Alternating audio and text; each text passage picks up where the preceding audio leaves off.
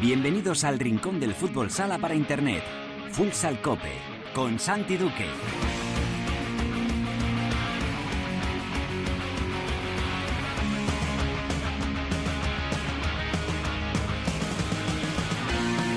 Hola, ¿qué tal? Bienvenidos a Futsal Cope, la casa del fútbol sala en cope.es. Hoy alcanzamos el programa número 451, es el séptimo capítulo de la decimocuarta temporada en este espacio reservado a todos los amantes de este deporte. Ya lo sabes, nuestro rinconcito exclusivo para hablar sin mirar el reloj de fútbol sala. El Quesos Hidalgo Manzanares se sitúa cuarto en la clasificación tras ganar por 3-4 a Movistar Inter en cancha interista. Hablamos ya con el entrenador del equipo manchego, el gran Juan Alonso. En la tertulia analizaremos esta última jornada, echaremos un vistazo a la siguiente y por supuesto hablaremos también de la ronda principal de la Liga de Campeones, con Barça y con Palma implicados buscando la clasificación para la Elite Round. Lo vamos a hacer todo con la ayuda de Cancho Rodríguez Navia y de nuestro compañero de ABC, Miguel Zarza. En Futsaleros por el Mundo, la directora Sendín nos lleva hoy hasta Palma de Mallorca para hablar con el entrenador de Kaira Talmati, Marlon Velasco, que está a unas horas de jugar la ronda principal de la Liga de Campeones. Y acabaremos el programa con Albada hablando de la jornada en la primera división femenina y por supuesto repasando también lo que nos ha dejado la segunda división. Todo preparado para empezar con Víctor Escarpa y Natalia Escobar en el control de sonido. Esto es Futsal Cope.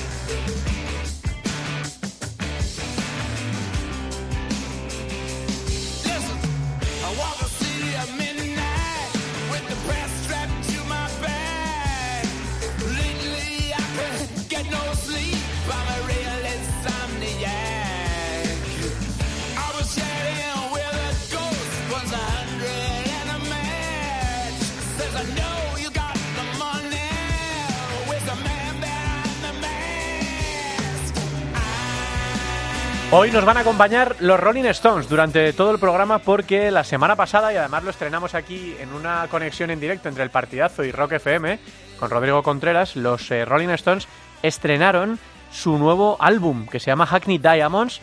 Es el álbum número 24 de la banda de rock eh, británica. Lo lanzaron, como decimos, la semana pasada y además tiene varias estrellas invitadas. Hay que recordar además que es el primer disco de estudio con material original de la banda en estos últimos 18 años. La canción más escuchada, además de una que usa habitualmente eh, Juanma en el partidazo que se llama Angry, que ya escuchamos aquí también en, en el programa esta temporada, es este Get Close, que es una colaboración con el mítico Elton John. Bueno, llevábamos un par de semanas detrás de hablar con la gente de Manzanares porque está firmando un inicio de temporada sensacional. Y esta última jornada no nos hizo más que corroborar esa intención que ya teníamos de, visitar Manzanares por un inicio de campaña, como digo, brutal y por esta última victoria que consiguieron en casa de Movistar Inter, un Movistar Inter que estrenaba entrenador después de la destitución de, de Pato y bueno, en los últimos segundos Antoñito le daba la victoria a Quesos Hidalgo Manzanares. Está eh, ya en comunicación con Futsal Cope su entrenador Juan Alonso. Hola, mister, ¿qué tal? Buenas tardes.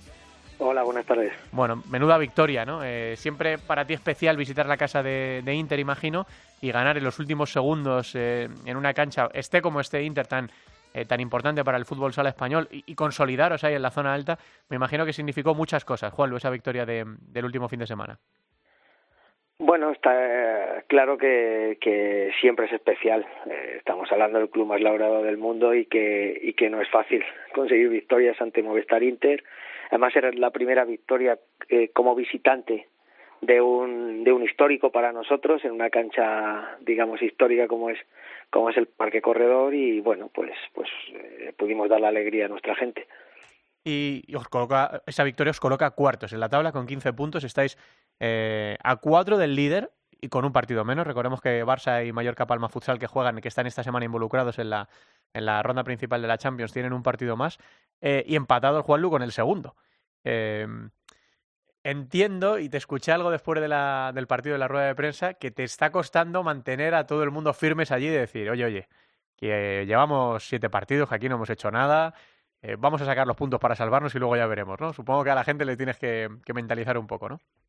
Bueno, afortunadamente, eh, a ver, el aficionado tiene derecho a soñar, a ilusionarse, a enfadarse, no, no me preocupa mucho.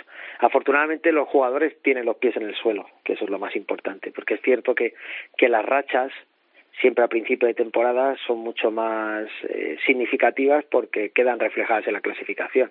Pero si tú enlazas eso, nosotros hemos enlazado un, una racha parecida en el final de la temporada pasada, pero mm. no era tan tan evidente por el hecho de que estábamos en la zona baja de la tabla y, y no da esa sensación. Nosotros sabemos cuál es nuestra historia, que, que no tenemos eh, capacidad para, para mantener ese ritmo de puntuación, eh, que lo lógico es que que no podamos mantenerlo, pero bueno, nuestra obligación es intentarlo, ir luchando cada partido como si fuera el último y, y lo que sí yo le digo a los chicos, lo que está claro es que los 15 puntos que tenemos ya no nos va a quitar nadie y, y que tenemos que seguir con la misma humildad y el mismo trabajo. Mm, eh, en el histórico de, de vuestro ascenso a Primera División, desde que el equipo ascendió en la 2021, en la 21-22 fuisteis duodécimos y el año pasado fuisteis décimos, Juanlu. Yo no sé si eso te permite, la ambición que todo el mundo tenemos de, mejorar ¿no? lo, que conseguimos el año anterior, en una plantilla muy bonita, que yo creo que habéis hecho una plantilla eh, muy bonita esta, esta temporada, muy divertida de ver, eh, muy, muy competitiva. ¿La Copa de España suena una quimera, eh, Juanlu, o sí que te permites pensar en ello? Vamos a ver, es cierto que, que teniendo 15 puntos a estas alturas, posibilidades tenemos pero no, no quiero que nos despistemos en, en eso, porque también es verdad que hay un dato que yo le comenté ayer a los jugadores y que es real, que dice mucho de que no es nuestro sitio. Si tú ves el, la diferencia de goles a favor en contra de los equipos que están junto con nosotros, nosotros estamos en más dos. Eso significa que a nosotros nos cuesta mucho ganar, que estamos yendo al límite y que, y que estamos teniendo ese acierto en, en los finales de partido y bueno, que es verdad que nos hemos puesto en una situación que nos puede permitir pensar en que existe esa, esa posibilidad, pero que si nos despistamos en ello eh, nos vamos a equivocar. Mm. Déjame que te pregunte por, por un jugador en particular que ha vivido una historia muy curiosa en las, en las últimas temporadas, que es Juan Emilio.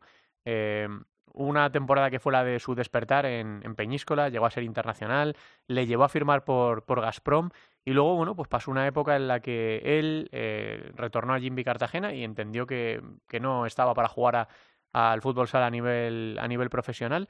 Eh, pasó por elegido futsal, eh, tuvo una, época, como decimos, de la 21-22 de, de, no jugar al fútbol sala. Y la habéis repescado, Juanlu, para, para la élite y está rindiendo, pues, pues como el Juan Emilio que recordábamos en su mejor momento, ¿no? En siete partidos ha metido cuatro goles, eh, en actuaciones, como digo, que le llevaron a ser internacional y una de las grandes promesas del, fútbol sala español para, para el pivot. ¿Cómo está Juan Emilio? ¿Cómo, cómo estáis trabajando con él? ¿Y qué sensaciones tienes con él?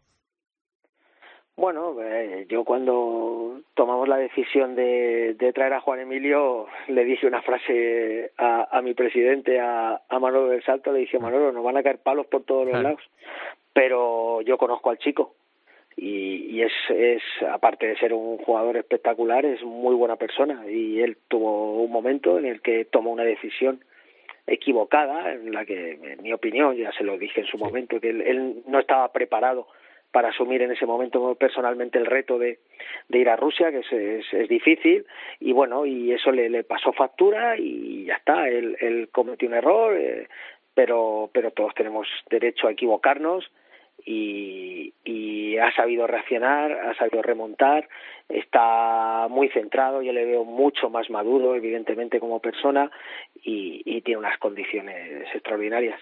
Mm. Recibís a Jimby ahora, eh, Juanlu, en la, próxima jornada. Es otro de los equipos llamado a estar en la, en la, zona alta de la clasificación por lo que ha hecho en las últimas temporadas, eh, por presupuesto también, por apuesta por el, por el fútbol sala. Además va a ser el anfitrión de, de la Copa de España de, de, este año, pero le está costando un poquito, un poquito arrancar también esta temporada. ¿Qué partido esperas contra, contra Jimby? Bueno, Jimby es un equipo que te exige mucho eh, sobre todo defensivamente, porque tiene un potencial tremendo, tiene una capacidad de desequilibrio en, en, cuatro o cinco jugadores que no te puedes, eh, piensas, bueno, cómo limitar, en qué, en qué jugador me fijo, si, si contrarrestas a uno va a aparecer otro, eh, bueno, eh, tienes que defender muy bien, luego es verdad que, que ellos bueno, pues también tienen sus puntos débiles, como, como cualquier equipo, ¿no? Es verdad que luego les cuesta un poquito más ser sólidos defensivamente, aunque yo creo que este año la incorporación de Thomas les va a ayudar mucho. Y, y todo pasa en, en, desde, nuestro, desde nuestra perspectiva por ser capaces de, de defender muy bien y de concederles lo menos posible. Mm, estaba pensando, eh, Juanlu también, que mm, a título personal, eh, después de tu la última aventura en el extranjero fue Italia, ¿verdad, eh, Juanlo? En, sí. en Caurremilla, que has entrenado un montón de equipos en la, en la primera división del fútbol sala que empezó tu carrera en, en Alcobendas. Eh, ¿Manzanares es, es, uno de los proyectos más personales que has tenido? Eh, ¿En el que más peso tienes en las decisiones? En lo, ¿Que supone a lo mejor un reto mayor para ti? Sí, es verdad que, que mi rol excede el de, mm. el de entrenador y que he tenido la continuidad, cosa que, que no he podido tener esa, esa continuidad por diferentes factores, a veces pues porque, oye, no encajas en un sitio, otras veces por cuestiones personales. La realidad que haber podido tener una cuarta temporada en el mismo club eh, no me había pasado hasta ahora y eso te permite eh, la continuidad en el trabajo. Solo tenemos que analizar un poco qué está pasando en la competición. ¿no? Eh, Sota es una continuidad de, de, de 20 años, cambian de entrenador, pero, pero es eh, la mano derecha de Imanol y se sigue la línea, ahí tienes los resultados. Eh, Córdoba el año pasado, cuando las cosas están muy mal, el presidente tiene paciencia, ahí tenéis los resultados. Eh, Peñíscola, tres años ya de, de Santi, ahí tenéis los resultados, nosotros tenemos una continuidad, sé que en el alto rendimiento eso es muy difícil, pero cuando los clubs eh, gestionan y tienen paciencia, para mi club hubiera, hubiera sido muy sencillo la primera temporada con nueve puntos a primera vuelta destituirme o el año pasado cuando estuvimos diez partidos seguidos sin, sin ganar. Eh, si se confía en un proyecto y se confía en la persona, normalmente eso al final recoge los frutos y, creo que los estamos recogiendo. Mm. Me quedan dos, eh, Juanlu, por hacerte. Eh, de lo que has visto hasta ahora en la liga, ¿te sorprende algo? Eh, porque sí, vemos a Sota tercero, vemos a Peñíscola quinto, con vosotros cuartos, ¿no? Eh, peleando por posiciones que, como tú decías a priori, no son las vuestras, sobre el papel, cuando empieza la temporada, cuando todos hacemos nuestras quinielas de los equipos de la Copa de España o de los equipos de, del playoff. Y, por ejemplo, sorprende mucho, mucho ver a Jaén penúltimo con con una sola victoria, o las dificultades de Inter, o las de Viñalbal y Valdepeñas, que a mi juicio tiene una plantilla muy, muy competitiva. ¿Algo que te esté llamando la atención en este inicio de campeonato, aunque sea pronto todavía para hacer análisis? Está claro que, hay equipos que de momento están por debajo de, de sus posibilidades, pero que es algo lógico también. Eh, Jaén, bueno, pues eh, ha empezado no tan bien como, como ellos eh, les gustaría, entras en una dinámica de malos resultados, pero tienen una continuidad en el trabajo, vuelvo a decir, eh, mantienen la plantilla del año pasado y es cuestión de tiempo que, vayan a coger velocidad de crucero. Valdepeñas ha hecho una muy buena plantilla, yo creo que, que se adapta más a, a la filosofía de su entrenador, pero requiere tiempo porque son muchos cambios y la igualdad de la competición es tremenda y hay que hacer muchas cosas bien para, para ganar.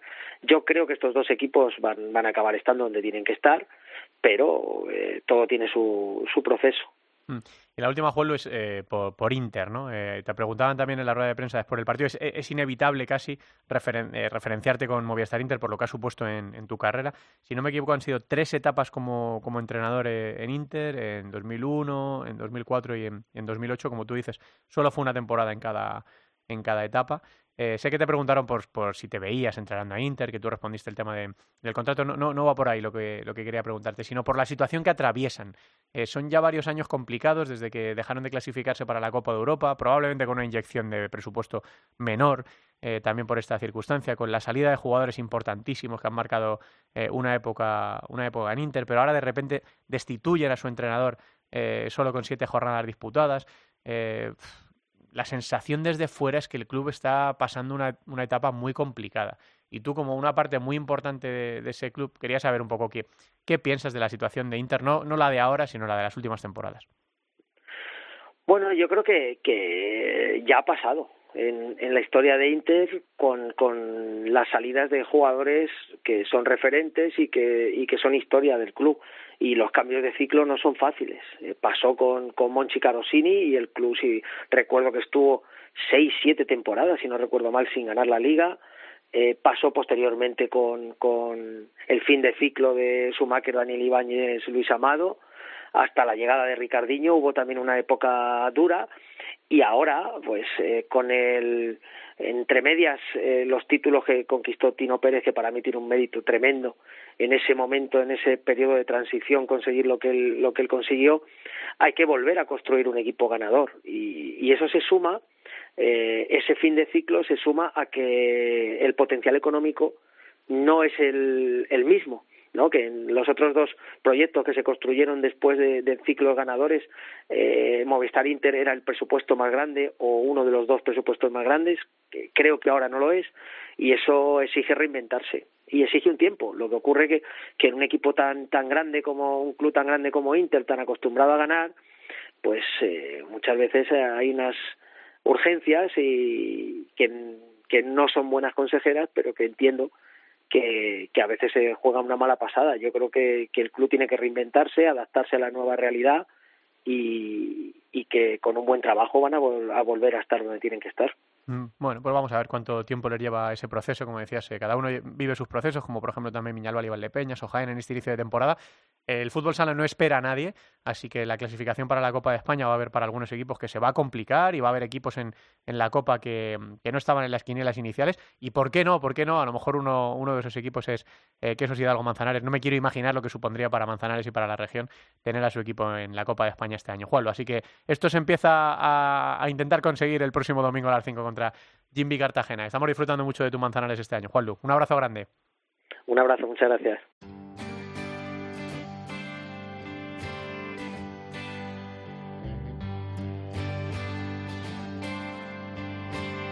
La tertulia de Futsal Cope.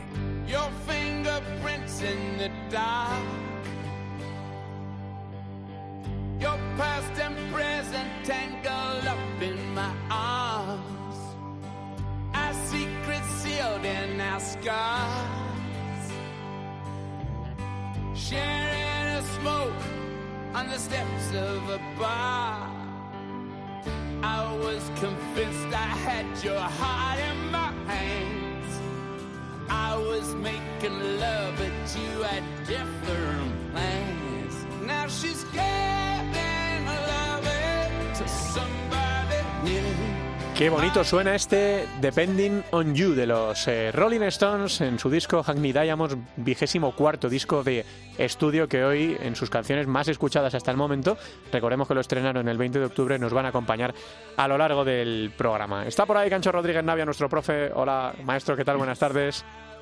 Buenas tardes, Santi, escuchando los Rolling, aunque lleven la camiseta del Barça. Sí, sí, sí, lleva la, la, publicidad, sí señor, sí señor. Y está también por ahí nuestro compañero y amigo de ABC, Miguel Zarza. Hola, Miguel.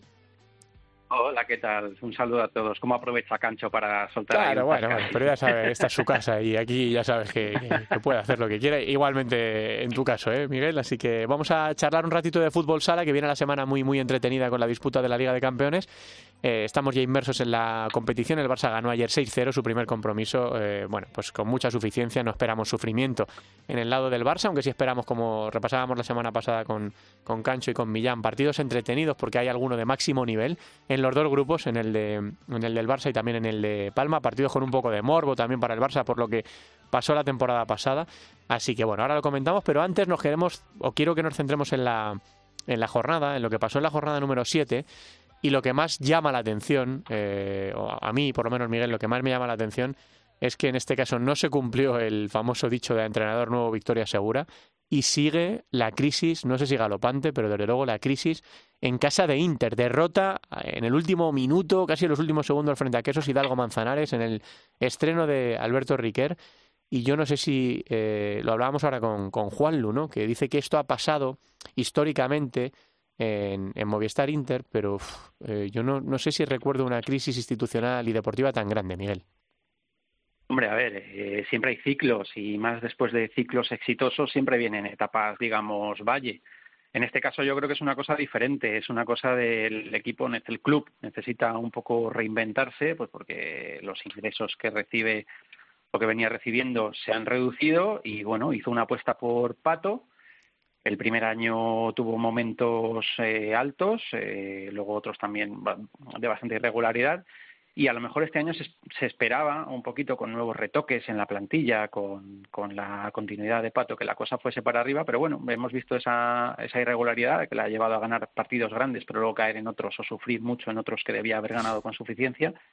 Y bueno, pues parece que los gestores del club o los dueños o, o quien sea eh, no ha tenido la paciencia de, seguir con el proyecto. Bueno, siempre cuando relevas a un entrenador, pues eh, pones a, a Riquer del filial y te puede salir bien, puede coger confianza el club otra vez o el equipo otra vez, o, puede, puede mantenerse el tema igual. De momento yo creo que el, que el equipo está eh, quizá con una falta de confianza y bueno, veremos si poco a poco con los resultados pues, pues va para arriba o, sigue esta crisis, hmm. que, sí, yo creo que es una de las más importantes en los últimos tiempos de Inter. Hmm, que le amenaza otra vez Cancho, como le ha ocurrido en temporadas anteriores, con quedarse fuera de la, de la Copa. Eh, que además ya has probado el cambio de entrenador, evidentemente pues te puede pasar, ¿no? Que te sientes como sentado Riquer y que llegue Manzanares, que está haciendo un inicio de temporada estupendo, y que te gane el, partido.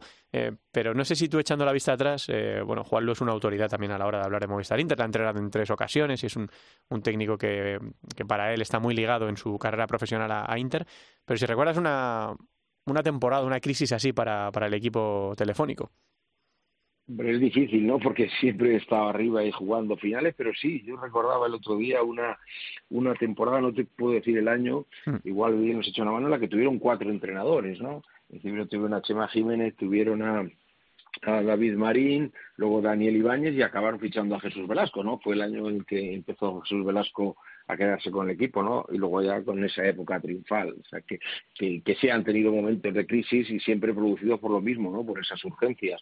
Lo que pasa es que desde la pandemia Inter no gana un título y, y un equipo como, como el de Torrejón, ¿no? Acostumbrado a jugar, a ganar, a, a estar siempre arriba con los mejores jugadores, pues eso está viendo que desde la parte, decía eh, Miguel, no sé si la parte de, la junta directiva, de quién, bueno, todos sabemos quién es, ¿no? El alma mater del equipo, José María García. José María mm. García es el que toma este tipo de decisiones tan drásticas que además me consta que había eh, gente que dentro del club que no que no era partidario de, de a, estas jornadas tan tan iniciales tomar esa decisión pero Faría no tiene, no tiene, no tiene eh, nadie que le asesore a la derecha o a la izquierda y si él cree que tiene que hacer un fichaje lo hace y si él cree que tiene que, cambiar al entrenador lo hace, ¿no? También es el que consigue esa cantidad de dinero para, para el equipo, ¿no? Y, es verdad que lo otro empezaron bien, fíjate el, el, debut soñado a los 20 segundos en la jugada inicial se puso por delante eh, Inter con un gol de Fitch pero pero Manzanares que está jugando muy bien que yo tuve la suerte de ver la semana pasada en su en su pabellón nuevo y está jugando muy bien mereció mereció ganar el partido no ahora Inter lo que tiene que hacer es replantearse sus objetivos. Ahora mismo no tiene un equipo para ser campeón no tiene un equipo para competir con el Barça por supuesto y, y yo creo que está todavía un escalón por debajo por ejemplo de Palma con lo cual, si tú te replanteas otro modelo de, de, objetivo, a lo mejor no tienes esas frustraciones. Hmm. Vamos a ver, ¿no? Ha jugado contra algunos equipos importantes, todavía le quedan otros, otros partidos fuertes antes de la finalización de la primera vuelta, está a tres puntos de la Copa de España, no... Eh, no es nada insalvable, desde luego, lo, lo, tiene allá al alcance, pero vamos a ver cómo reacciona el equipo también con el cambio de, de entrenador y con esta inestabilidad en la que, bueno, pues lleva un tiempo eh, instalado el, el, equipo más laureado del mundo, el equipo más importante del mundo en el, en el fútbol sala. Llama, me llama la atención también que empieza a ser una tendencia eh, el, mm, el, bajoncillo del pozo, ¿no? Eh, cayó contra Sota después de haber ganado los cuatro primeros partidos, de imponerse al Betis, a Jaén, a Jimby en el derby de la región y a, a Córdoba Patrimonio, de ganar a, a, a Movistar Inter, eh, he dicho a no, a Movistar Inter, eh, pero luego cayó contra Sota, bueno, Sota es tercero, o sea, tampoco es eh, un partido sencillo nunca en esa cancha, perdió contra el Barça. en un partido que de momento le sigue quedando un poquito grande al Pozo y probablemente a, cualquier otro equipo. Y empató en Valdepeñas en el partido de esta última jornada, un partido espectacular con, con empate a cinco Eh, no sé si ahora está muy de moda esta expresión, Miguel, si se te baja un poco el sufle del pozo que parecía eh, llamado este año en el segundo proyecto de Javi a, a pelear otra vez por los títulos o sigues manteniendo que el pozo va a estar ahí a pelear por todo. No, bajar el suflé no. Yo, eh, me ha sorprendido esta racha de resultados negativos, pero bueno, como tú decías, es que eh, ha ido, a visitar a Xota, Barça, eh, un Valdepeñas con muchísimas urgencias que necesitaba ganar como el comer. Bueno, hay que ver ahora lo único, yo creo que el equipo tiene más mimbres que la temporada pasada, el segundo año del entrenador. lo que hay que ver es si estos, estos tropiezos le hacen bajar los brazos o sigue ahí arriba. Pero vamos, yo creo que equipo tiene para estar ahí arriba, eh, en un segundo escalón, quizá un pelín por detrás, pero en ese segundo escalón con, con Palma Futsal, con, no sé, esos equipos que tienen que estar por detrás del Barça. Hmm. Cancho, ¿cómo lo ves lo del el, bajón de rendimiento de un pozo que había empezado incontestable? Bueno, es, es un poco producto de la propia liga, ¿no? Es muy difícil ganar todos los partidos y estar siempre arriba y, y estamos viendo una liga además con, con, muchos más goles, muy competida y eso hace que al final, fíjate, que el otro día eh, Eric Martel marca el gol en, el, queda un segundo y medio, que si probablemente Eric Martel no marca ese gol para, para Viñalbali, ahora estaríamos hablando de otra situación con el Pozo, ¿no? Digo, bueno, pues parece que, ha pasado una mini crisis y otra vez vuelve a estar arriba con, tres puntos más, ¿no? creo que los análisis los debemos ir haciendo en función de, las dinámicas que tengan los equipos y sobre todo del, modelo de juego. A mí el Pozo me está gustando, creo que se ha reforzado donde, donde tenía que hacerlo. Es un equipo además que, como te decía la semana pasada, se ha enganchado otra vez con la, con la afición, que eso es importante pero efectivamente tienes que saber que estás lejos del Barça. A partir de, que, de saber que estás lejos del Barça, un Barça que fíjate que ya está liderando la clasificación, con, con, con, las bajas importantes de Lozano y, de Ferrao, ¿no? Sobre todo. Entonces, es un equipo que a un partido le puedes ganar, en un playoff es, es complicado, ¿no? Pero tienes que asumir eso, que tienes que estar en las finales. Y si lo asumes y, y consigues convencer a, a tu plantilla a gestionar ese, esos egos que siempre tienen las plantillas grandes, Pozo, para mí el Pozo va a estar ahí en la semifinal de final, seguro. Hmm, la otra cosa que destaca mucho, eh, viendo la foto de la clasificación de esta jornada número 7, recordemos que Barça y Palma tienen un, un partido más, que es el que jugaron de esta jornada anticipado porque están en la, Champions, eh, sí que llama a Miguel mucho la atención ver a equipos que no estaban en las quinielas de la, de la Copa de España. Eh, Cancho suele comentar que hay como siete plazas que son más o menos fijas, pues este año eh, queda, ¿eh? Y se puede corregir. pero este año la, teoría. Atención, ¿eh? Sota tercero. Ya veremos, ya veremos. Manzanares cuarto, Peñíscola quinto y Córdoba octavo, que entiendo que estos cuatro no estaban en casi ninguna quiniela. Está claro que normalmente la séptima o la octava plaza siempre está un poco más abierta y alguno de los equipos que haga una buena primera vuelta se puede meter, pero ver fuera a Inter o a Viñalbal y Valdepeñas o a Jaén, que está penúltimo, pues llama bastante la atención en esto, como digo, esta foto fija de, lo que es el primer, eh, la primera parte de la primera vuelta. Miguel. Es que tú les ves ahí que están en la, por ejemplo, Sota y Manzanares están tercero y cuarto con un partido menos. Podrían ser perfectamente empatados a puntos, efectivamente, empatados a puntos con Palma ahora mismo. Pero bueno, yo creo que esta liga está siendo muy atractiva. El hecho de que Inter y, por ejemplo, Jaén, como tú decías ahora, estén dejando ahí una vacante de equipos eh, fuertes de la liga, pues está haciendo que muchos equipos eh, se crezcan o digan hay que aprovechar y bueno, pues eh, Manzanares tiene un técnico que bueno, lo habéis entrevistado a Juan Lu, a mí me gusta mucho, el otro día él decía que le tildaban de defensivo, pero con un equipo con jugadores muy ofensivos lo está haciendo muy bien.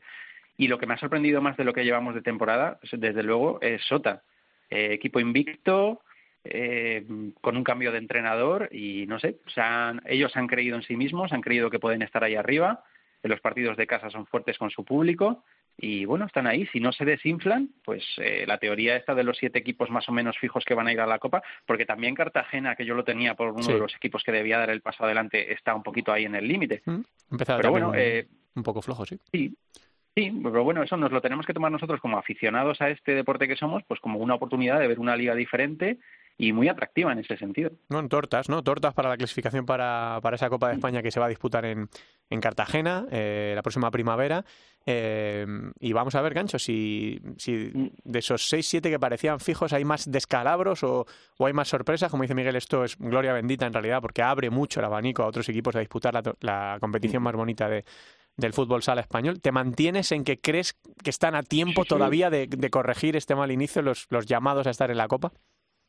Sí, sí, absolutamente, sería un cobarde ahora si dijera que no, ¿no? Pero absolutamente lo tengo convencido porque en dos partidos cambia todo, ¿no? Y es verdad que a mí me sorprende mucho lo de Jaén, ahora si quieres hablamos de él, pero como estamos hablando por la parte de arriba, eh, bueno, lo de Sota a mí me sorprende y hago una pues yo creo que Sota no va a estar entre los ocho primeros en la, en la, en la para el playoff, ¿eh? no sé si para la Copa le dará, será ese octavo equipo. Vamos a ver esta semana ese partido que tiene Derby, ya veremos, juega el que no ha perdido contra el que no ha ganado y, y, en ese tipo de partidos pasan muchas cosas raras, luego lo comentamos. Pero, pero por ejemplo, Manzanares, yo Manzanares creo que es un equipo absolutamente divertido de ver jugar, le decían eso de, de, Juan Luno. Bueno, yo creo que al equipo le fallan los dos brasileños, y lo digo como es, ¿no? Tanto de Ibao como Galo, yo creo que no están a la altura del, de un equipo como, como el que tiene, como el que, por la posición que ocupa, ¿no? Con jugadores como Cortés, que es absolutamente un jugador desequilibrante, divertido, ofensivo. Vemos también ahí a tenemos a, un Javi Alonso que está otra vez en una posición, en, una forma extraordinaria, Juan Emilio, Raúl Campos, fíjate qué equipo estamos hablando, ¿no? Pues no es un equipo defensivo, quien diga eso es que no le ve, otra cosa es que trabaje bien la defensa, que son dos conceptos diferentes. Y estoy de acuerdo con Miguel lo de Sota a mí me ha sorprendido porque, porque Miguel Hernández, el, entrenador, pues siempre ha estado de segundo con, con Imanol, pero, pero históricamente hemos dicho que el sello de Imanol, el día que no esté Imanol, eh, eh vamos a ver un Sota diferente porque es un equipo de autor.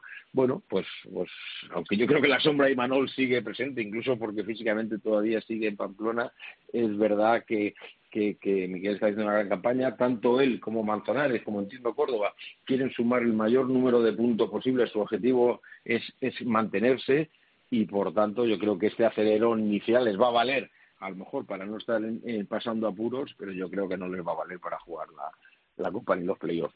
Y no había abierto yo este melón todavía, porque, joder, yo tengo una pedrada, pero me parece tempranísimo, ¿no? Tempranísimo. Pero es verdad que hay eh, dos equipos, bueno, uno sobre todo pasándolo muy, muy mal, que es el Alcira, que fijaos además la presentación en sociedad que hizo en casa de Inter la primera jornada, que estuvo a punto, a punto de llevarse no un punto, sino los tres, porque iba goleando en la primera mitad a Inter, terminó perdiendo por 7 a 6 y no ha levantado cabeza. Son seis derrotas y un empate de Alcira. Todavía no está descolgado porque está a cuatro puntos, que eso, como decía Cancho, todavía lo salvan dos partidos. La situación de Jaén, una sola victoria, cinco derrotas. Eh, el equipo andaluz que no nos tiene acostumbrados eh, a verle ahí abajo. Y luego la peculiar, como decía Cancho, situación de Rivera Navarra, Miguel, que no ha ganado.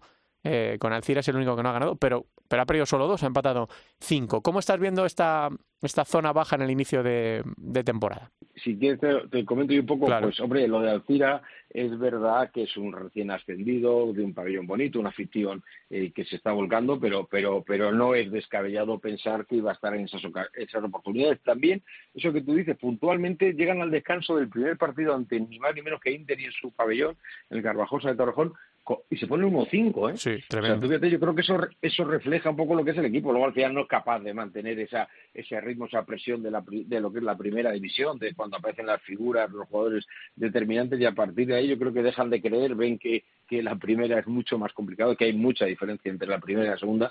Y luego es verdad que han tenido resultados ajustados esta semana con Noya, pero, pero, pero bueno, es el, el peaje que tienes que pasar cuando cuando pasas por primera vez a la primera división, pero lo de Jaén sí es sorprendente, ¿no? Hmm. Muy sorprendente, solo ha ganado al Real Betis, es un equipo que, jugó la final el año pasado, que si no fuera porque porque Palma ganó la Champions estaría jugando en Europa ahora mismo, ¿no? Que se pierde que, que contrasentido, pero yo le sigo metiendo, aunque Miguel le haga gracia, le, le sigo metiendo entre, entre los candidatos a la Copa porque porque tiene un calendario ahora bastante más eh, suave y yo creo que van a reaccionar.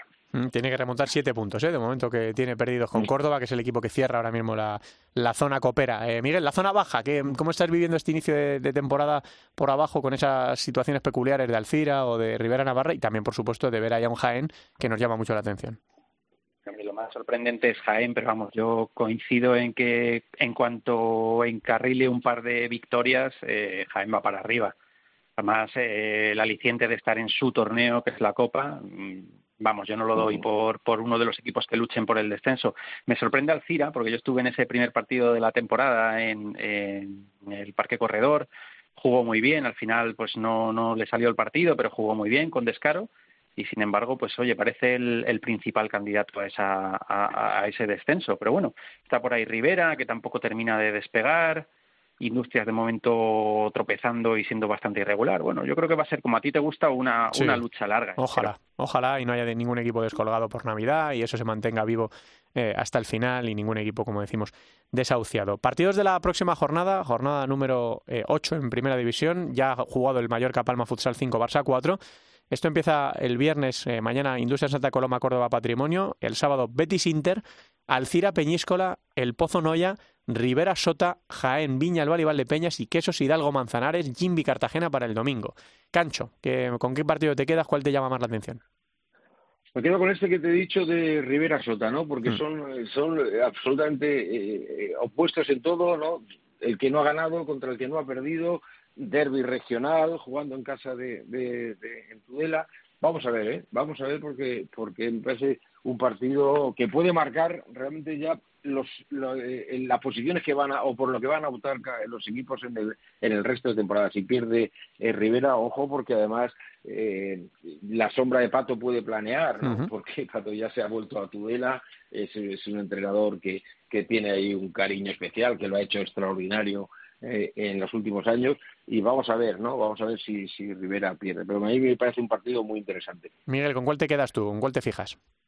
Bueno, yo como me ha quitado Cancho el Rivera Sota, voy a quedar con otro otro duelo entre equipos casi vecinos, como es el Jaén Valdepeñas. Con Jaén. Siempre es espectacular, ¿no? A nivel afición siempre es espectacular. Sí, claro a nivel de afición, sea en un sitio o en otro, son partidos de un ambiente tremendo y bueno, y los alicientes, todos los partidos tienen alicientes, pero este el de la, el de Jaén intentando salir de esa racha de derrotas, Valdepeñas eh, intentando despegar tras ese llamamiento del entrenador, de David Ramos. No sé, yo, yo es el que con más expectación estoy esperando. Partidos muy chulos este, este fin de semana, los comentaremos todos la semana que viene. Eh, ya le preguntaba a Cancho la semana pasada por la por la ronda principal de la Champions, una ronda sin demasiada emoción, Miguel, porque de cuatro pasan tres y es evidente que Barça y Palma van, van a pasar. Ayer debutaba Palma con ese 6-0, hoy le toca debutar a, eh, a Palma. Eh, ¿Quieres destacar algo? ¿Tienes algún temor en esta ronda principal con Palma y con Barça involucrados? Bueno, quizá Palma lo tenga un poquito más complicado que Barça por el grupo que tiene, pero vamos, como dices tú, es una ronda que muy, muy mal se te tiene que dar, muchos tropiezos tienes que tener para, para no pasar. Mira, ayer, por ejemplo, los portugueses me llama la atención que no pasaran de empates eh, contra equipos en teoría inferiores, pero vamos, eh, no creo que ninguno de ellos falte a la siguiente ronda. Mm, vamos a ver qué, nos deja ¿no? este, estos grupos, que bueno, también eh, repasaremos ahora con, con Teresa Sendín, porque hay muchos españoles implicados y de hecho nos está esperando un protagonista al que le agradecemos mucho que esté porque tiene partido en unas horitas. Qué bonito para esto es el fútbol sala y la gente del, del fútbol sala. Pues nada, eh, Miguel Cancho, hasta aquí la tertulia del 451. Eh, un placer, como siempre, charlar con vosotros un ratito de, fútbol sala y nos encontramos pronto aquí en Futsal Cope. Un abrazo grande a los dos. Abrazo, hasta la semana que viene. Venga, vamos con el protagonista.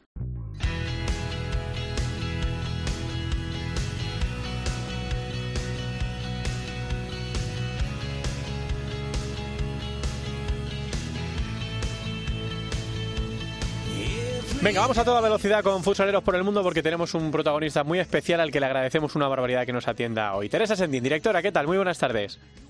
Muy buenas, ¿qué tal? Pues sí, eh, muchas veces decimos que nuestros futsaleros son para comérselos y es que cuando te cogen el teléfono horas antes de un partido de la main round de Champions ya es para estarles eternamente agradecidos. Y es que nos vamos a quedar en Mallorca, que es una de esas sedes de esa fase de la competición eh, europea y nos vamos a visitar al entrenador del Caira Talmati, eh, Marlon Velasco. Marlon, ¿qué tal?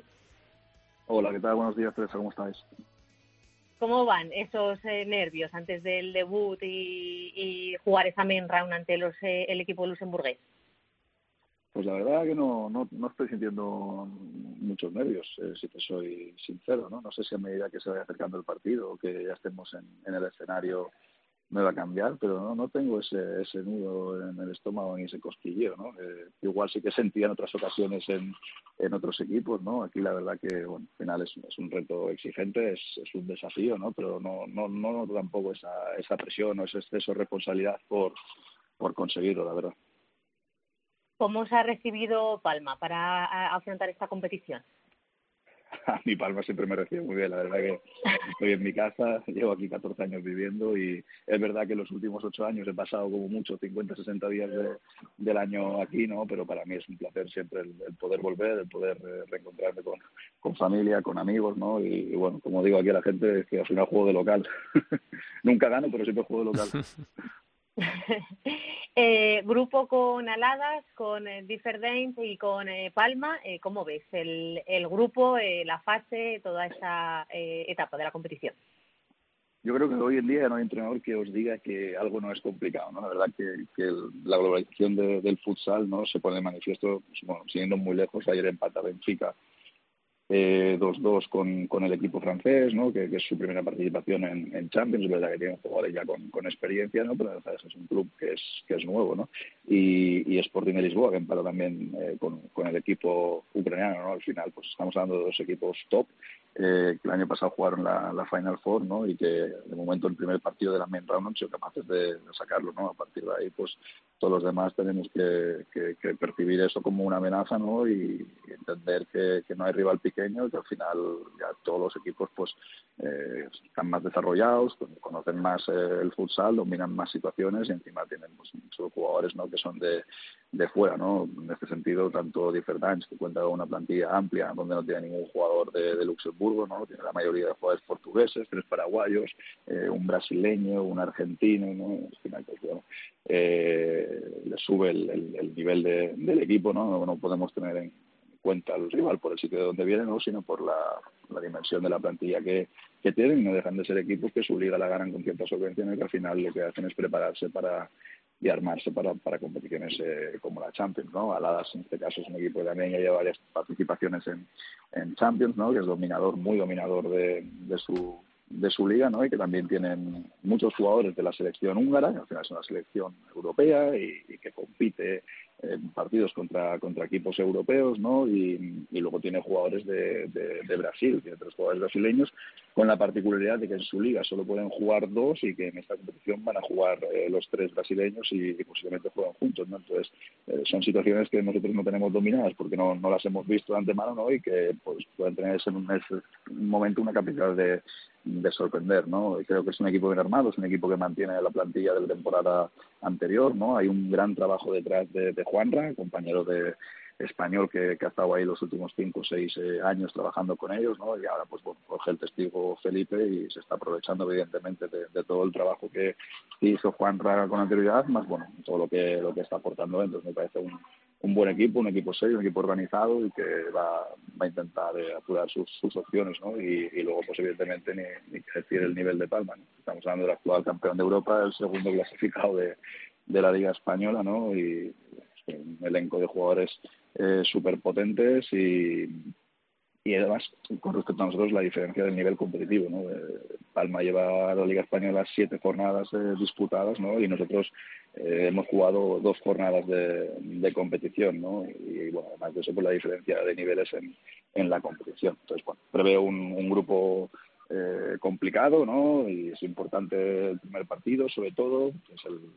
bueno, más difícil, ¿no? De una pista que no conoces, eh, casi al día siguiente de, haber aterrizado, ¿no? Y pues eso, como decíais antes, los nervios, ¿no? De, que puedan tener los jugadores de, del debut, ¿no? Contra el equipo a lo mejor más desconocido de todos, que es el de Luxemburgo, ha incorporado a tres jugadores para jugar también round hace eh, 12 días, ¿no? Y que tenemos muy poquita información de, de lo que de lo que es ese equipo eh, con, todo el equipo, ¿no? Y, y bueno, eh, si ganamos el primer partido, ¿no? Que es el objetivo, pues enfocaremos con más expectativas seguramente el segundo con, con Aladas. Eh, has empezado este año tu andadura en Kairat. ¿Cómo estás haciendo esa aventura internacional? A, ver, a nivel deportivo, la verdad que, que muy bien. ¿no? Estoy contento, eh, me dejan trabajar, tengo recursos humanos, eh, tengo recursos materiales, unas instalaciones muy buenas, ¿no? Eh, entonces, en ese sentido, pues bueno, los, los, únicos condicionantes, pues los mismos que todos los equipos europeos que tienen muchos jugadores en la selección, ¿no? En este inicio, pues que hemos tenido dos parones de, de 10 días, ¿no? Y no son 10 días, son 10 días, más el, día que, tienen que volver, eh, luego lo, acumulado, ¿no? Eh, intangibles en esos parones, ¿no? A nivel de desgaste físico, a nivel de desgaste emocional, a nivel de lesiones, pues bueno, hace que, en, nuestro, caso tenemos siete jugadores eh, en una convocatoria y ocho jugadores en otra convocatoria con la selección de, de Kazajistán, ¿no? Y al final, pues eh, es una parte muy importante de, nuestra plantilla y yo que soy un entrenador que lleva poco tiempo ahí, que acaba de llegar, que al final queremos los entrenadores todos, independientemente del tiempo que llevemos, es, es, tiempo para trabajar, ¿no? Y más cuando llegas nuevo a un sitio que te tienes que, bueno, pues hacerte al equipo, que el equipo que se haga a ti, ¿no? Pues al final lo que no hemos tenido es mucho tiempo, pero bueno, ningún caso de justificación ni, ni excusa, ¿no? Para, para intentar ser lo más competitivos posible, porque al final estamos hablando de, de que es Kairat, que es un club eh, top a nivel mundial, con, con dos champions y que evidentemente, pues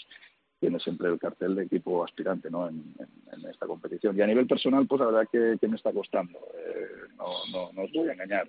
Es un cambio brusco para mí. Yo nunca había entrenado fuera de España, ¿no? Y en el primer sitio que entreno es un país, bueno, eh, de, de habla rusa, ¿no? Mayormente y con poco dominio de, del inglés, ¿no? Entonces en la comunicación ya encontramos esa, esa primera barrera, ¿no? Luego un poquito pues la diferencia horaria también con respecto a España, que son cuatro horas de diferencia, ¿no? Y, y al final pues eh, quieras o no se nota sobre todo en, a nivel de relaciones, ¿no? Eh, yo ahí con, con la barrera de idioma pues puedo relacionarme más bien poco, ¿no? Con, con, con la gente de allí y españoles solo hay uno, que es el, segundo entrenador que, tuve la oportunidad de, de, llevarme, pero ya llevo tres años de él y ya estamos aburridos y cansados del otro y el otro del uno, ¿no? Y al final lo que hace, pues, int intenta sociabilizar pues, con la gente de España, ¿no? A través de, de WhatsApp, de videollamadas, y, y, desconectas viendo futsal también, ¿no? Y al final ahí el futsal que tenemos es de, de, menor calidad que el que tenemos aquí. La Liga Española es la mejor del mundo con muchísima diferencia, ¿no? Y, y lo que hacemos pues es intentar ver partidos de España, pero claro, esa diferencia horaria nos mata porque al final los partidos de España,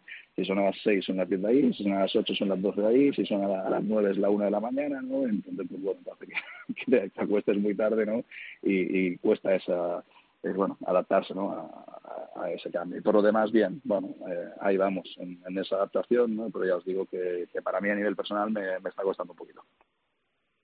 Desde la lejanía siempre hemos visto un poco al Kairat como un equipo muy dominador, muy, eh, lo que comentabas antes, un poco eh, un, un, nombre propio dentro del fútbol sala eh, internacional.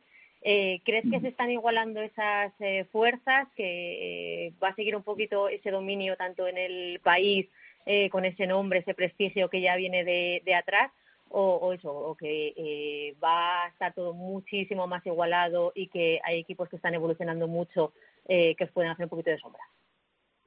Sí, yo creo que, está evolucionando el, el futsal en, en, en, Kazajistán, sobre todo porque vienen más jugadores de fuera, eh, principalmente, ¿no? Eh, la liga antes, hace unos años, eran cinco equipos, eh, seis equipos, ¿no? Y, y Kairat era el dominador, al final de los pocos que tenía brasileños, aquí además tenemos la ventaja a día de hoy eh, de tener tres jugadores brasileños nacionalizados, ¿no? como es el caso de Guita, de Douglas y de, y de Edson, ¿no? y al final tenemos verdad el, el condicionante en, en, la liga kazaja o en las competiciones eh, nacionales de que solo podemos alinear cuatro jugadores extranjeros en, en los diferentes partidos. Eh, pensar que nosotros tenemos una plantilla de, de ocho brasileños eh, sin nacionalizar, con lo cual cada semana o cada partido, mejor dicho, tengo que dejar cuatro jugadores fuera. Pero luego, como os decía, la ventaja es que hay tres jugadores brasileños que están nacionalizados, ¿no? Entonces, eh, marcan muchas diferencias el tener siete brasileños siempre disponibles para, para poder eh, competir eh, en, en los partidos. Pese a ello, bueno, eh, Ayat, que es otro equipo, está jugando la Champions, otro equipo que tiene también siete jugadores eh, brasileños, uno de ellos nacionalizado por, por Armenia, ¿no? Entonces, los partidos entre Ayat ya, ya hay cierta igualdad, ¿no? De hecho, la, la, final de la temporada pasada, que fue entre estos dos equipos, eh, Ayat fue capaz de, de, ganarle un partido y llevar la, la final a, al cuarto partido, ¿no? Luego hay un equipo nuevo de, de nueva creación que es, que es que también, bueno, que, que, recibe dinero público y también tiene un patrocinador importante como uno XBet, que es una empresa de, de apuestas y, y está también incorporando jugadores brasileños, ¿no? Y al final eh, de la liga ha aumentado de equipo, en equipos, eh, ahora ya son 11 equipos, Lo que hace que, haya pues, bueno, más, competitividad, más eh, continuidad, ¿no? Que, bueno, que sea más atractiva también para, para la gente, ¿no? Y luego, como, como digo, sobre todo, pues que hay siete, ocho equipos que, tienen todos brasileños en sus filas, ¿no? Y al final eso hace que el nivel de la liga aumente, ¿no? Y cuantos más brasileños hay en cada equipo, pues más se iguala, ¿no? Al final son es cuatro contra cuatro a nivel de jugadores extranjeros y la ventaja nuestra que tenemos todavía a día de hoy Guita, Douglas y Edson, que, son brasileños que tienen pasaporte kazajo y, están jugando siempre con siete brasileños.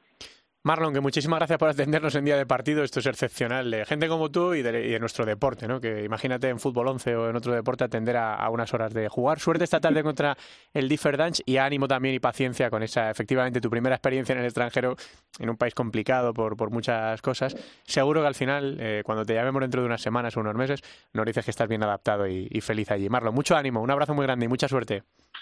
Ojalá, muchísimas gracias. Nada, siempre hacer. Gracias también por, acordaros de, de, mí en este caso y que sigáis trabajando y ayudando en pos de, del futsal, que es lo que queremos todos, que esto siga creciendo y sigamos mejorando como deporte. Gracias, Marlon.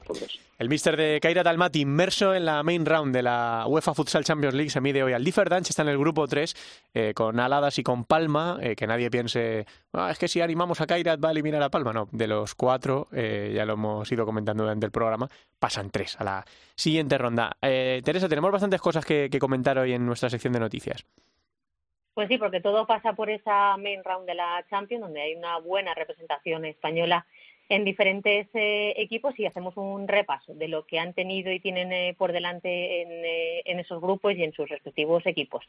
En el grupo 2 tenemos en el grupo del Barça al Anderlecht de Alberto Saura y de Margue Campas que vencieron en la primera jornada al Loznica y este jueves se medirán al Barça y, y acabarán esa, esa main round contra el Luxor. Así que también esperamos que estén entre esos eh, clasificados para la siguiente fase, donde eh, también vamos a tener en el eh, grupo 4 de, esta fase a los franceses del Lavalois, de Manolo Moya, también un buen amigo del programa, que tiene un reto difícil por delante, a pesar de que consiguieron un meritorio empate en el partido inaugural ante el Benfica y les queda medirse ante el, el Dobovec y al Galati en, su, en su grupo. Y acabamos el repaso con el eh, grupo 5, donde tenemos eh, presencia de Lubaya eh, con Víctor López y con Everton, que debutaron con empate ante el Citograd y vencieron al MNK Dinamo y les queda solo disputar su duelo ante el Orebro, donde también tenemos españoles como son Alexander Rascón y Sergio Morales, que han perdido eh, sus dos eh, partidos disputados en esta fase, así que son los que lo tienen un poquito más complicado, eh, por no decir casi imposible, estar hmm. con pelear por esa clasificación. Bueno, pues amplia representación española. Agradecerle de nuevo a Marlon el hecho de atendernos a tan poquitas horas del debut. Juega a las 5 de la tarde frente a, a Differdange y la semana que viene, pues seguro, seguro que iremos, viajaremos a alguno de estos sitios de, de, los españoles involucrados en la main round. Esperemos darles toda la suerte del mundo a los que lo tienen mejor y a los que lo tienen un poquito más difícil y que bueno, pues el fútbol sala español representado por ellos avance también en esta ronda principal, por supuesto, con Palma y con Barça. Gracias, Teresa, un beso. Un beso, hasta luego. Vamos con la primera división femenina. En Futsal Cope, Fútbol Sala Femenino.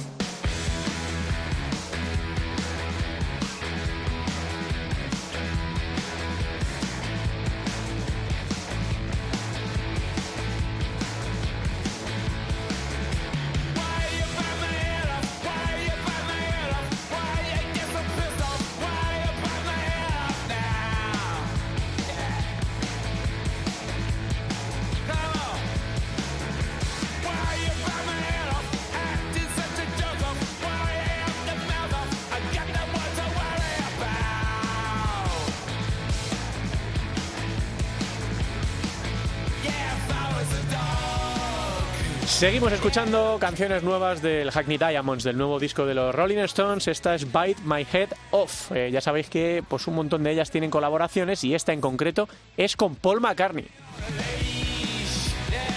Para dar paso a la primera división femenina de fútbol sala con Alba Da. Hola Alba, ¿qué tal? ¿Cómo estás? Buenas tardes. Buenas tardes, Santi Duque. Y con este ritmo para repasar lo ocurrido en la jornada previa en este fin de semana con un cambio en la parte alta de la clasificación. Bueno, había dos partidos que destacábamos la semana pasada y en los dos hubo noticias importantes, de ahí que haya cambio de líder en la primera división femenina. Perdía Futsi Navalcarnero 1-2 frente a Burela, que es el nuevo líder, porque Alcorcón perdía su primer partido de la temporada 3-1 frente a Pollo Pescamar. Eran los dos partidos que marcábamos en amarillo para que nadie se los perdiese. Pero también hubo resultados interesantes en el resto de los partidos. Leganés perdió 2-6 frente al Scorch, un Scorch que ahora mismo está en tercera posición, detrás de Burela y de Alcorcón, algo que sorprende, lo venimos diciendo todas las semanas, es un recién ascendido, pero parece que, que no es sorprendente, ¿no? Que no es una sorpresa que esté en esa zona alta, que no es algo que solo pase en las dos o tres primeras jornadas como le pasaba al Cantarilla, sino que el Scorch quiere quedarse y mantenerse en esos puestos de playoff y va a luchar para ello. De ahí que ahora mismo sea el tercer clasificado. También ganaba Roldán, que es el cuarto, que ahora mismo está en esos cuatro puestos de playoff, ganaba 4-1 a Rayo Majadahonda, un Rayo Majadahonda que sigue siendo el único equipo que no ha conseguido sumar ningún punto. Eh, de momento es el que cierra la clasificación con cero puntos. Ourense ganaba 4-2 a Vieses Amarelli en un derby gallego muy importante e interesante porque Ourense empezó la temporada mal, claramente mal, con derrotas importantes, pero ha conseguido ahora mismo estar en el puesto número 8, es decir, justo en la mitad de la tabla, con una Sarita Moreno, que bueno, es una de esas leyendas del fútbol sala, que parece que a medida que pasan los años ella se encuentra mejor, es la MVP de la jornada, marcó el mejor gol de la pasada jornada y eso ha hecho que Urense esté en puestos ahora mismo tranquilos, ¿no? No tienen equipo igual para estar en playoff, pero tampoco para estar en la zona baja como estaban en las primeras jornadas. Ganó Móstoles 1-2 Atlético Torcal, como decimos, Alcantarilla que empezó muy bien, pues se ha estancado ya en la zona media y empataba frente a Marín, Marín que comentábamos a principio de temporada que la mayoría del equipo se había marchado, que hubo casi 10 bajas, eso se iba a notar y está rozando los puestos de descenso. Y otro de esos partidos marcados en rojo era el Melilla Torreblanca 1, que le ganó 1-0 a Castro, eh, uno de los recién ascendidos. Pero bueno, eh, Alcorcón, como decimos, es la sorpresa porque era el actual líder hasta la semana pasada Ahora mismo es Burela, que es el único equipo que no ha perdido ningún partido, ha ganado, ha ganado cinco y empató uno. Ojo con Burela, que parecía que empezó así dudoso, pero como siempre Burela va a estar ahí. Llama la atención que Atlético Navalcarnero, que Futsi esté sexto, que no esté en esos cuatro primeros eh, puestos. Es cierto que tiene a grandes jugadoras lesionadas que cuando vuelvan igual la realidad es diferente, también ha cambiado de entrenador, cosa que eso se va a notar. Así que bueno, esa es la realidad del fútbol sala femenino, que Burela, Alcorcón, Les Corts y Roldán son los equipos que jugarían el playoff y Atlético Torcal, Leganés y Rayo Majada Onda son los equipos que descenderían a la segunda división. Y ahora toca fijarnos en los partidos señalados en rojo para la jornada que empieza este fin de semana, Alba. Bueno, pues eh, aunque siempre me quería quedar con todos, creo que hay dos o tres, voy a quedarme con tres. El Scorch Atlético Carnero, por lo que decimos, el Scorch recién ascendido está en tercera posición. Futsi es eh, uno de los grandes equipos, si no de los más grandes, del fútbol sala femenino. Se van a enfrentar directamente, vamos a ver si el Scorch sigue con esa buena dinámica. También hay un Burela Torreblanca, porque bueno, es eh, un duelo tremendo con jugadoras increíbles. Eh, viene a Mandiña frente a Emily Marcondes, que hizo un partidazo, aunque estaba algo tocada, hizo un partidazo frente a Futsi. Así que es otro de los que voy a marcar en rojo. Y bueno, no me puedo olvidar de ese pollo urense, porque es un derby gallego de dos equipos que se conocen muy bien. Pollo empezó algo dudoso en la primera parte de, de, esta temporada con esa victoria frente al Corcón se pone justo en novena posición por debajo de Urense, los dos equipos están en la mitad de la tabla, pero creo que son los duelos más importantes a los que les podríamos poner ese tic amarillo para que nadie se lo pierda, los pueden seguir todos por streaming. Así que en la primera división femenina, por supuesto, con mucha emoción como siempre, con muchas cosas por decidir, pero sobre todo con mucho espectáculo. Y muchos golazos, efectivamente, muchos paradones y muchas jugadas espectaculares y nosotros que lo hablamos aquí cada semana eh, y también entrevistamos a las mejores protagonistas. Así que la semana que viene más, como siempre, con Álvada. Gracias, Alba, un abrazo. Gracias. Nos queda la segunda división. La segunda división en Futsal Cope.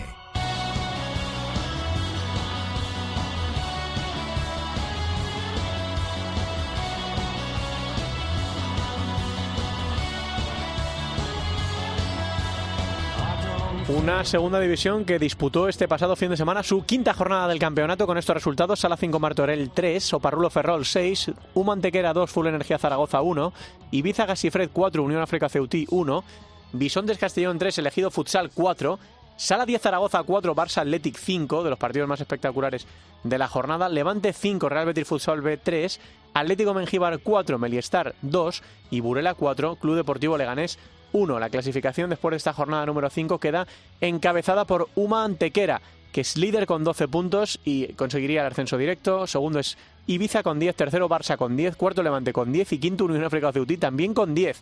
Mm, marcarían estos equipos la zona de playoff. Sexto sería Oparrulo con 9, eh, igual que Sala 10 que tiene 9 y que Furo Energía Zaragoza que también tiene 9. Por abajo, Atlético Mengíbar eh, sería decimotercero con 4 puntos y estaría marcando la zona de salvación y ahora mismo en descenso estaría en el Real Betis Futsal con 4 puntos y el Leganés decimoquinto y Bisontes Castellón decimosexto, ambos con un punto y todavía sin conocer la victoria en estas jornadas que llevamos de campeonato. Vamos a repasar los partidos para este próximo fin de semana. Eh, se disputa la jornada íntegramente en sábado y empieza esta jornada 6 a las 4 y media el sábado con el Betis Humantequera, 5 de la tarde Barça Athletic Ibiza Gasifred. A las 6 y cuarto, Unión África Ceutí Burela, partidazo. 6 y media, dos encuentros, Meliestar Sala 5 Martorell y Elegido Futsal Sala 10 Zaragoza. A las 7, Full Energía Zaragoza Pisontes Castellón y Oparrulo Ferrol Levante. Y también a las 7, el partido que cierra la jornada, el Club Deportivo Leganés Atlético Mengíbar.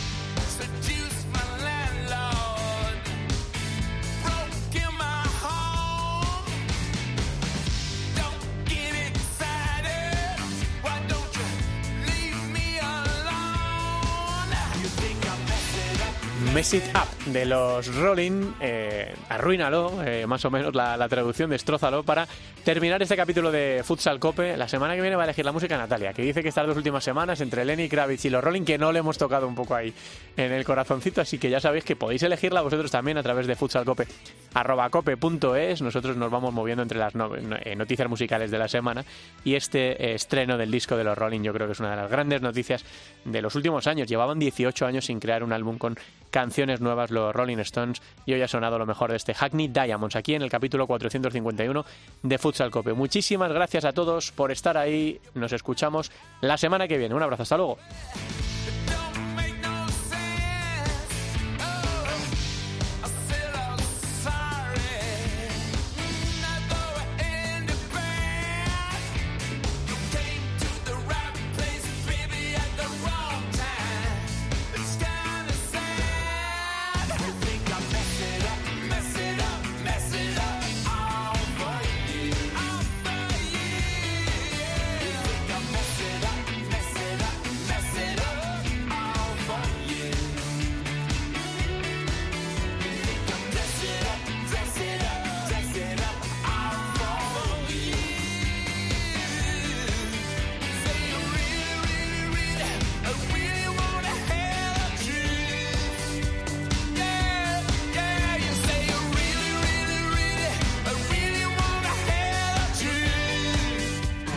División de Honor, la División de Plata, el fútbol sala femenino, los jugadores españoles fuera de nuestras fronteras, la selección, todo el fútbol sala en cope.es, Futsal Cope.